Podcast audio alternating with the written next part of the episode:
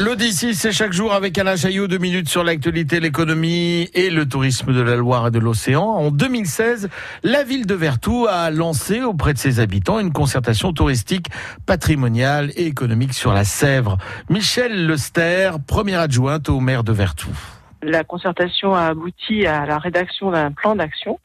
Euh, après la question Quelle Sèvre, qui était le projet de concertation, euh, le plan d'action euh, s'appelle maintenant Demain la Sèvre et qui envisage des actions sur deux décennies parce que il faut aussi de temps en temps privilégier le temps long et ne pas se précipiter sur des actions qui n'auraient pas une efficacité et une, appropriation par, euh, par les, acteurs suffisants.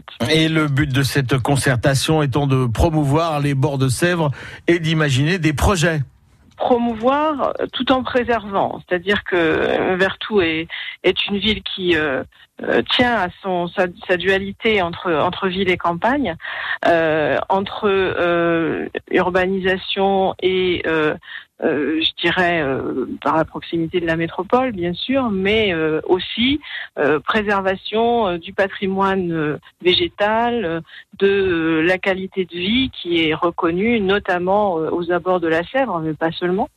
et donc l'objectif, c'était effectivement de peut-être aussi permettre que les acteurs se retrouvent. Hein. Moi, c'est une des choses que je retiens de la concertation, c'est que euh, on a fait travailler ensemble des gens qui avaient des intérêts euh, parfois contradictoires. C'est d'ailleurs ce qui nous a amené à lancer cette concertation pour euh, qu'ils puissent échanger hein, autour des, des, tables de travail sur leurs différentes visions et s'écouter et se comprendre. C'est ce qui a permis, je pense, euh, la richesse euh, du plan d'action. Voilà, vous aurez plus de renseignements sur cette concertation en vous rendant sur le site internet de la ville de Vertou.